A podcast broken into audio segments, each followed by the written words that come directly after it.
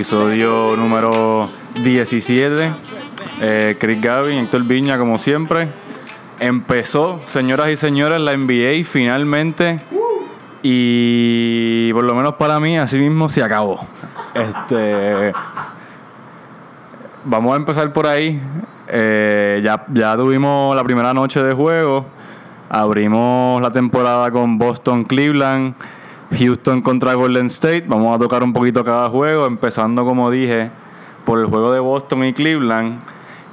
Que sin la lesión de Hayward que todos vimos que vamos a entrar ahora, sin eso, ya era una noche de, de, o sea, de alta tensión, de mucho drama, entre Kyrie y LeBron.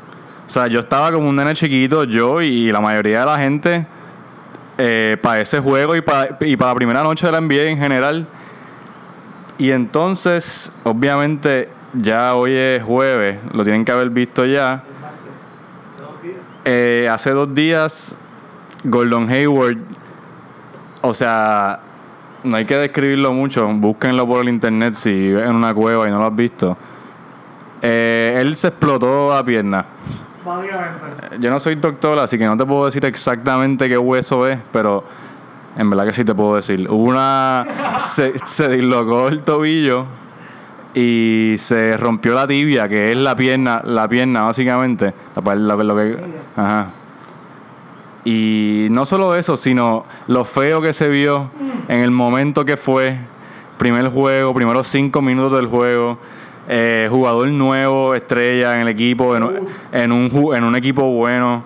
Mano, eh, se lo paso ahora a Héctor para que hable un poquito más de una perspectiva de alguien que no es de Boston, pero yo no tengo palabras. O sea, eh, fue fuerte, fue fuerte. Eh, esperamos, esperemos que Gordon Hayward vuelva a 100%. Todo indica que ya le hicieron la cirugía y que todo está bien. Así que por lo menos buenas noticias ahí. Así que dame tu opinión, porque tu equipo jugó tan bien y, ganaron. Pero háblame un poquito de esta lesión de Hayward y lo que implica para la NBA. Sí, no, pues como dijiste antes de, o sea, un juego alto en drama. LeBron contra Kyrie. Soplot Jay Crowder mordido porque lo botaron del equipo el día que su mamá se murió. Que eso está el garo. Gordon Hayward debut. Primeros cinco minutos se explota el pie en un alley -oop. Kyrie Irving le tira un alley brinca, lo empujan, cae en la punta de su pie. Como dijiste, tobillo locao. Tibia rota, fracturada, lo operaron hoy. Y así se fueron los chances de Boston de competir por un campeonato este año. Esa es la realidad. Vamos a ser honestos. Que a Kyrie Irving excelente. Pero el signing del verano, la estrella, el primer estrella, la primera pieza, fue Gordon Hayward. Tipo que fue All-Star por primera vez la temporada pasada en Utah. Tipo que tiene una conexión buena al equipo por Brad Stevens. Aparentemente la relación de él y Kyrie Irving era buenísima. Y es triste ver esto. O sea, es triste verlo. Estaba en su primer juego, los primeros cinco minutos y. Nada. La temporada de Boston se fue a pique, esa es la realidad. Ahora es Kyrie solo. Jugaron bien, hay que darle eso. O sea, el juego se acabó por dos puntos, fue. Dos puntos. Los rookies se crecieron. Jason Tatum se le vieron los nervios al principio del juego. Jalen Brown jugó excelente su segundo año. Y esos dos son los que se van a tener que crecer. Esa es la realidad. Terry Rozier todavía le falta. Y esos son los dos jugadores que se van a tener que crecer. Es bueno y malo. Es malo porque se te fue tu estrella. Es bueno porque Jason Tatum ahora, trial by fire, como dicen. Él lo van a tirar a los lobos. Y papu, hay que competir. Que eso es bueno, va a aprender a cantazo, pero va, a aprender rápido. Que eso es algo que no pasa mucho con los rookies. Que estén en un equipo contender y tengan que aprender a cantazo. Se ve feo para ustedes, ¿verdad? La realidad compitieron, bueno por ustedes, pero se las veo duras. ¿Qué tú piensas sin Gordon Hayward que este equipo puede hacer?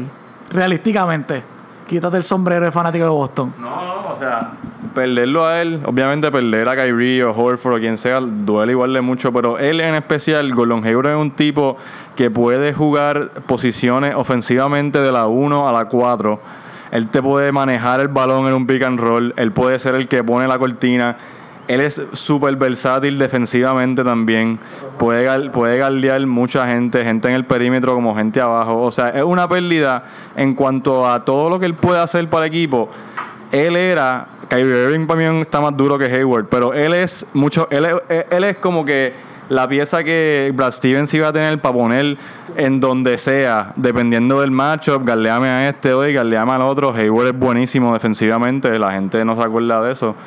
Pero, pero sí, o sea, sin él definitivamente no hay break, como dijiste, es hasta más frustrante porque han perdido los primeros dos juegos, jugaron dos noches corridas por el season, primera noche con Cleveland, segunda noche con Milwaukee y Giannis.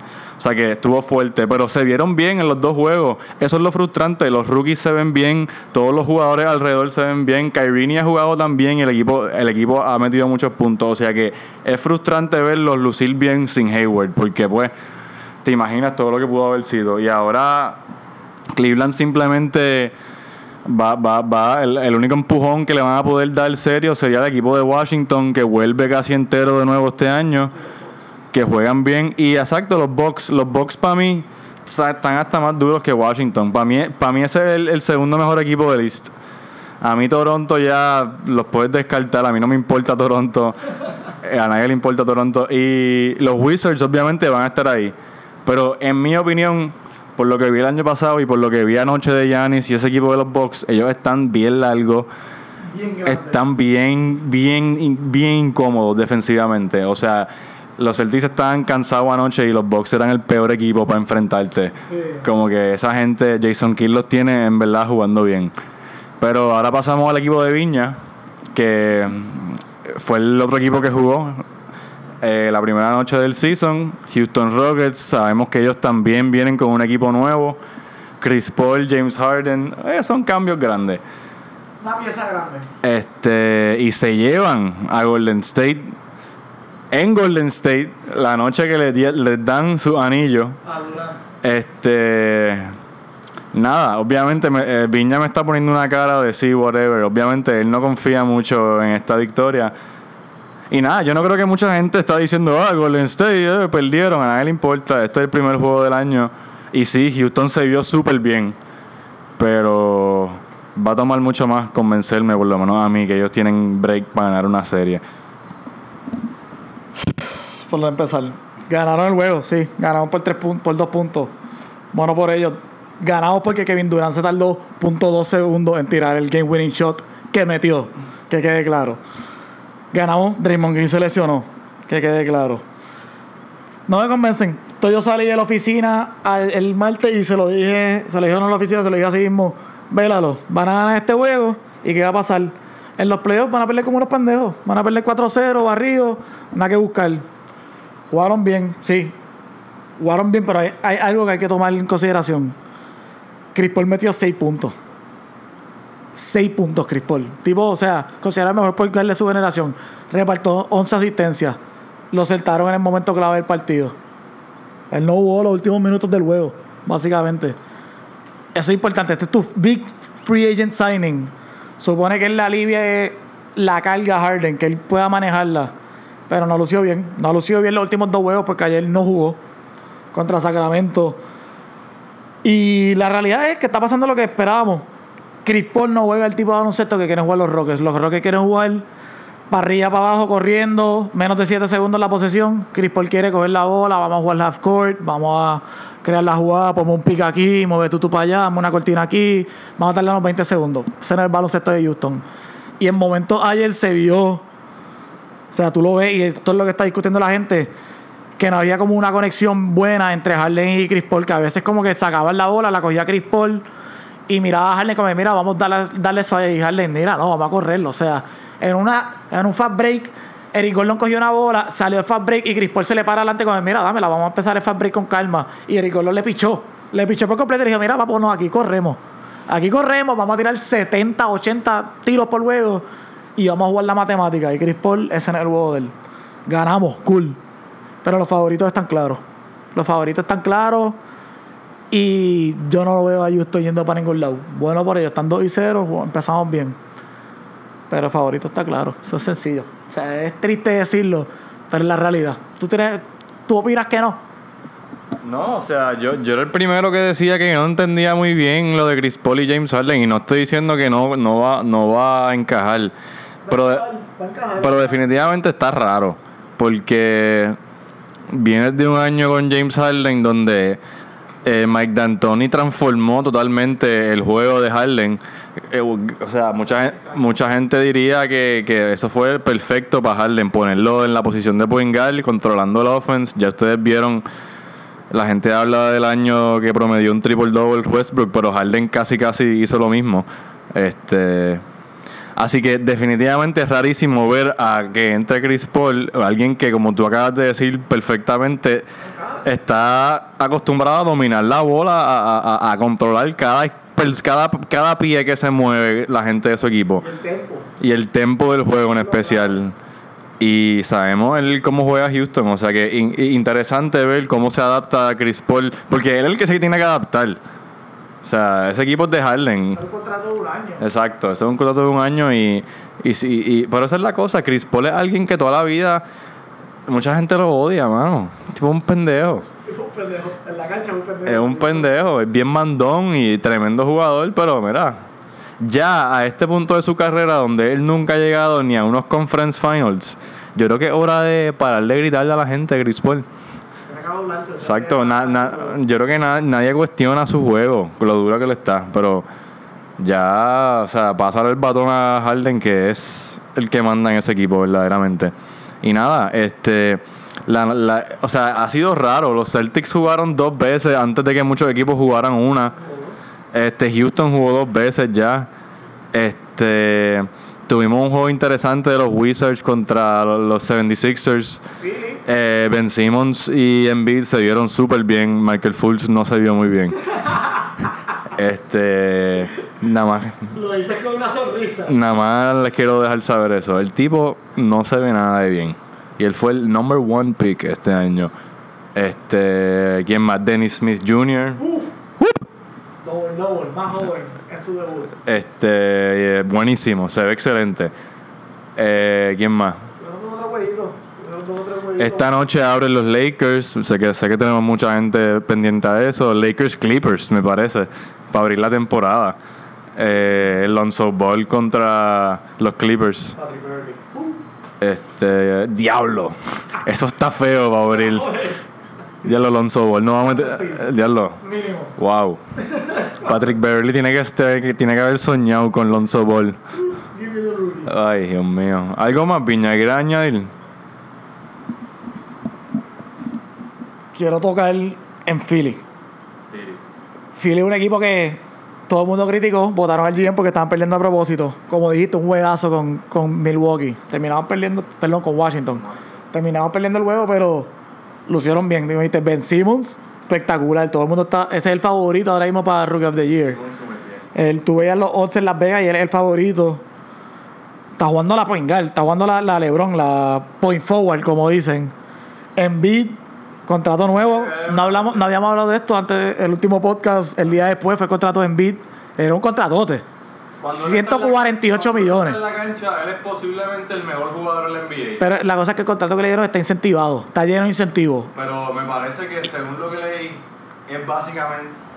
Este, paréntesis ajá, para el contrato de Embiid, es básicamente todo garantizado. Es- juega. O sea, según lo que entendí, es. Él tiene como que, que retirarse. O, o, o, o que lo, él tiene que como que, que lo tienen que cortar, loco. Para tú cortar a Joel Embiid, Él lleva 20 juegos a él, le, a él le tienen que amputar la pierna para que Philly diga, ok, lo vamos a cortar. No ha jugado 30 juegos en la Yo sé, pero según lo que leí, el contrato tiene muchos incentivos, pero básicamente es garantizado la mayoría, como quien dice. Si juega más de 30 juegos, lo que no ha hecho. Pero el punto es que sí, es un riesgo bien grande porque ya sabemos que él no ha jugado casi. Pero cuando él está en la cancha, yo, yo no creo que es debatible. Quien sea que lo vea, eh, él es como que de los mejores jugadores de la historia del NBA. Yo te lo- ese tipo está, es como Hakim Olajuwon con un triple con las movidas de Shaq. Que mide. Exacto, como que está el garo, gente. Como que el talento no es cuestionable. Es el contrato, pero ajá, continúa. Con Philly. Pues un equipito, o sea, lo montaron chévere. Michael Fultz, como dijiste, no ha jugado bien, ha recibido muchas críticas. Se fue al garo, o sea, cambió su tiro completamente en el offseason. Tipo que metía 40 y pico por ciento de tres en college, no tiraba bien de tiro libre. Ahora parece que ni toca la bola tirando tiro libre. ¿Tú has visto la forma? El tipo coge y se la pasa de la mano izquierda a la derecha, como que se la tira y la suelta con la muñeca. Es una retardación. O sea, el tipo no toca la bola. O sea, es absurdo. No ha lucido bien, pero el equipo está chévere. Ese equipo puede llegar a los playoffs. En el oeste, Robert Covington, que lleva ahí años. Tienen a J.J. Reddick en el banco. Tienen un equipito chévere, en verdad. Vélenlo. Este equipo puede llegar a los playoffs cómodo en el oeste. El en, el, en el este, perdón. O sea, el, oeste- el este es un chiste. Depende de cuánto, cuánto tiempo. Todo depende de cómo juegue Embiid, como dijimos. Embiid no jugó más de 30 juegos en la NBA y en college no jugó el Final Four. O sea, él se lesionó para, el para March Madness. Un problema, pero ese equipo de Filadelfia está chévere y como he ahorita, hay que tocar en los box. Están al garo. creo que los Bucks se pueden llevar el number one seed de list.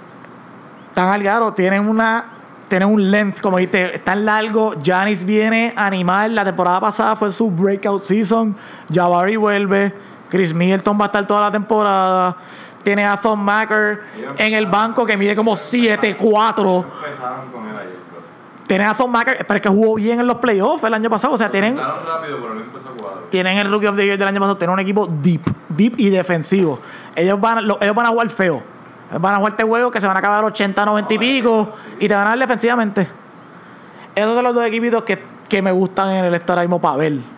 O sea, los Bucks, eh, yo, yo no hicimos en realidad un show de preview, pero yo ahora mismo, sa- sabiendo que. No, más. Que, o sea, sabiendo, sabiendo que Cleveland a lo mejor lo coge un poquito suave, yo puedo ver fácilmente a los Bucks ganando el East en el regular season, quedando, quedando one seed con Boston sin Hayward también. O sea, ese equipo empezó ayer, era Thonmaker.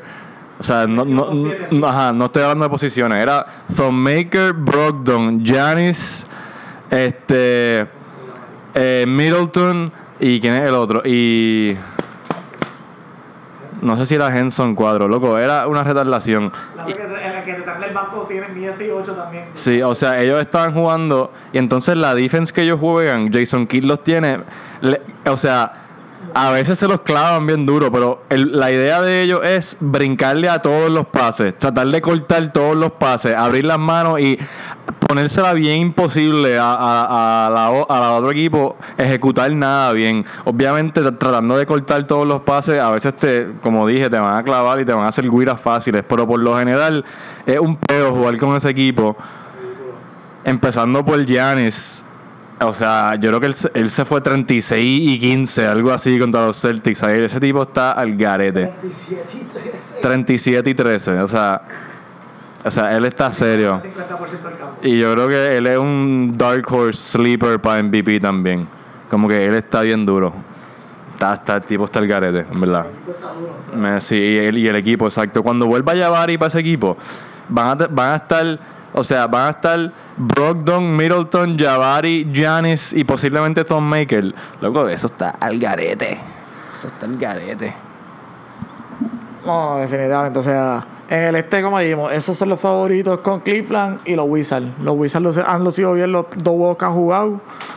Perdón, el juego que jugaron, porque jugaron ayer. John Wall ha jugado espectacular. Bradley Bill ah, la está metiendo. Oti- Otto Porter y Kelly Oubre. Otto Porter explotó un poquito el año pasado. Kelly Oubre es el que espera que explote este año. Y otro equipo que te va a jugar rápido. O sea, un equipo que te va a jugar rápido. Y John Wall low key también es uno de los candidatos para MVP. O sea, él es un tipo que se molesta porque no le dan el crédito que se merece. Es un tipo que no tiene un, es uno de los pocos estrellas de la liga que no tiene un zapato. Y está mordido. Se mordió con Nike porque no le habían ofrecido un zapato. Él es bien, bien El tipo, el tipo es, es, o sea, él no le han dado lo que él se merece, él se sienta así. Y en la realidad, este tipo es un tipo que te promedia veintipico de puntos, más de 10 asistencias y 3 steals. Es uno de los mejores 3 point en la NBA. Bueno, tú puedes decir eso, pero número uno, vamos a empezar porque él tiene una actitud horrible con la prensa. Vamos a empezar por ahí. Y si tú crees que eso no vale nada, eso es súper importante. Él es bien arisco. A mí no me importa, ya, a mí me encanta John Wall. Pero él es, desde que entró a la NBA, medio pendejín con, con la prensa en general. Segundo, él nunca ha llegado a los Conference Finals. Nunca ha llegado a los Conference Finals, igual que Chris Paul. Creo que los Wizards en general no han llegado a los Conference Finals hace como 20 años. verifícame eso, estoy casi seguro. Eh, ¿Sabes cómo yo sé que él no llegó a los Conference Finals? Porque se trepó en la mesa en Game 6 el año pasado contra los Celtics en la segunda ronda de los playoffs y después perdió la serie. So, yo te estoy garantizando que él nunca ha llegado a, una final de conferencia. Así que tener esa actitud combinado con poca credi- credibilidad, porque no has llegado a donde tienes que llegar estando así de duro, yo creo que por eso la gente como que le pichea a John Wall. Combinado también con, mira todos los pingares que hay. Es para mí un top 3 por en la NBA. Eh, no, yo, no, yo no te voy a debatir eso, pero él no suena tanto como Westbrook. Él no su- yo, yo, eh, bueno, el año pasado, yo, yo no estoy diciendo que no. El año pasado hasta Isaiah tuvo más, o sea, No, estuvo más en la prensa que John Wall fácilmente. Pero ¿quién es mejor baloncelista? Está bien, pero mira, John Wall, a mí todavía él no, él no tiene jumpa. Vamos a empezar por ahí. Tiene una jumpa cero consistencia todavía. Y cuando el juego se pone lento, es como lo opuesto de Chris Paul. Cuando en los playoffs la cosa se pone lentita y tienes que ejecutar una jugada en, el, en, el, en, el, en la media cancha y no puedes usar tu explosividad y tu rapidez como John Wall, él todavía ha struggled un poco. Sí. Pero, o sea, de que el tipo es un top 3 point guard, en verdad yo no te voy a pelear eso. O sea, él es una bestia. Y, y el tipo, yo creo que fue de los únicos que promedió más de 20 puntos y más de 10 asistencias el año pasado. Promedia 3 steals casi. Sí, sí, sí. el tipo defensivamente está a otro nivel también. Sí, Que algo que los poingares hoy en día no hacen. verdad. Pero yo creo que con eso cerramos porque estamos en contra del reloj. Me van a cortar la luz en 20 minutos. El Yuca Podcast tiene que grabarse antes de esto. O sea que venimos probablemente mañana, podemos grabar otro. Este, y nada, espero que disfruten, que puedan ver los juegos. A nosotros se nos está haciendo bien difícil verlos también. Gracias María. Eh, esperemos que la situación de las comunicaciones, televisión, celulares mejore para que podamos disfrutar de la NBA. Porque en verdad, por lo menos para mí es un alivio grande. Yo sé que para Viña también. Este, pero nada. Eh, we're out. Yuka Podcast. all around the world. Uh, to the beach, y'all. Let's go. All around the world. Y'all know this is so, so that. To the beach, y'all.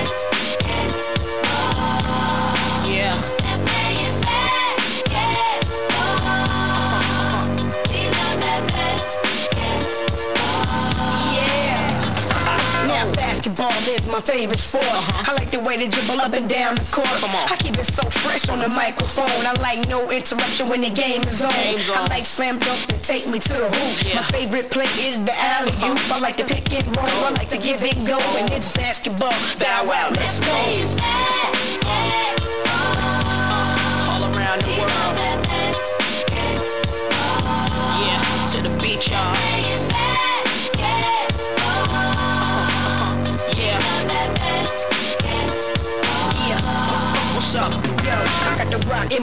Ain't no telling what I'm gonna do with it. When I got possession, I'ma have to fool with it. I might cross you up and fake one way, turn around and hit you with the MJ fade away. I'm throwing down passes like J Kidd, taking Uh-huh. catch to the rack, and I'm uh-huh. dunking on them like uh-huh. C Mac. When I'm in the plane, I play with that uh-huh. Alonzo style. I'm like Darius, cause I can shoot too many players get offers like me. But back and forth unlikely. Shake the checks off your Nikes. They almost had me in a suit at the draft cause it looked like a free throw when I be shooting from half. The first step like Iverson, blow past you. Usually nothing but net, but I could go blast too. When I'm in the paint, the defense so shook. They don't know if I'ma put up a slow hook or dish off a no look. To try the lane would be dumb, no. Cause I send it back at you, then give you the finger like a tumble. Shorty over the summer, you might have boosted the inch. But as long as Fabulous is playing, get used to the bench. And see my game consists of a whole lot of moves you would think I learned from the Harlem Globetrotters. JD gon' lead us to a ring. Fab and Bow Wow's the only players that make cheerleaders wanna sing. Yeah, put it up, put it up, put it up, put it up now. Put it up, put it up, put it up now.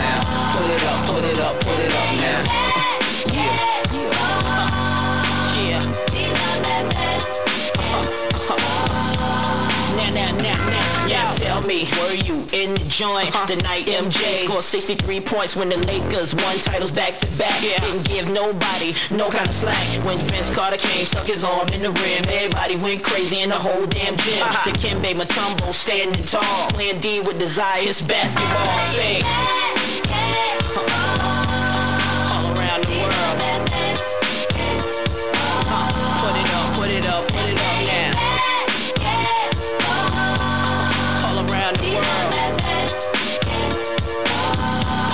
Put it up,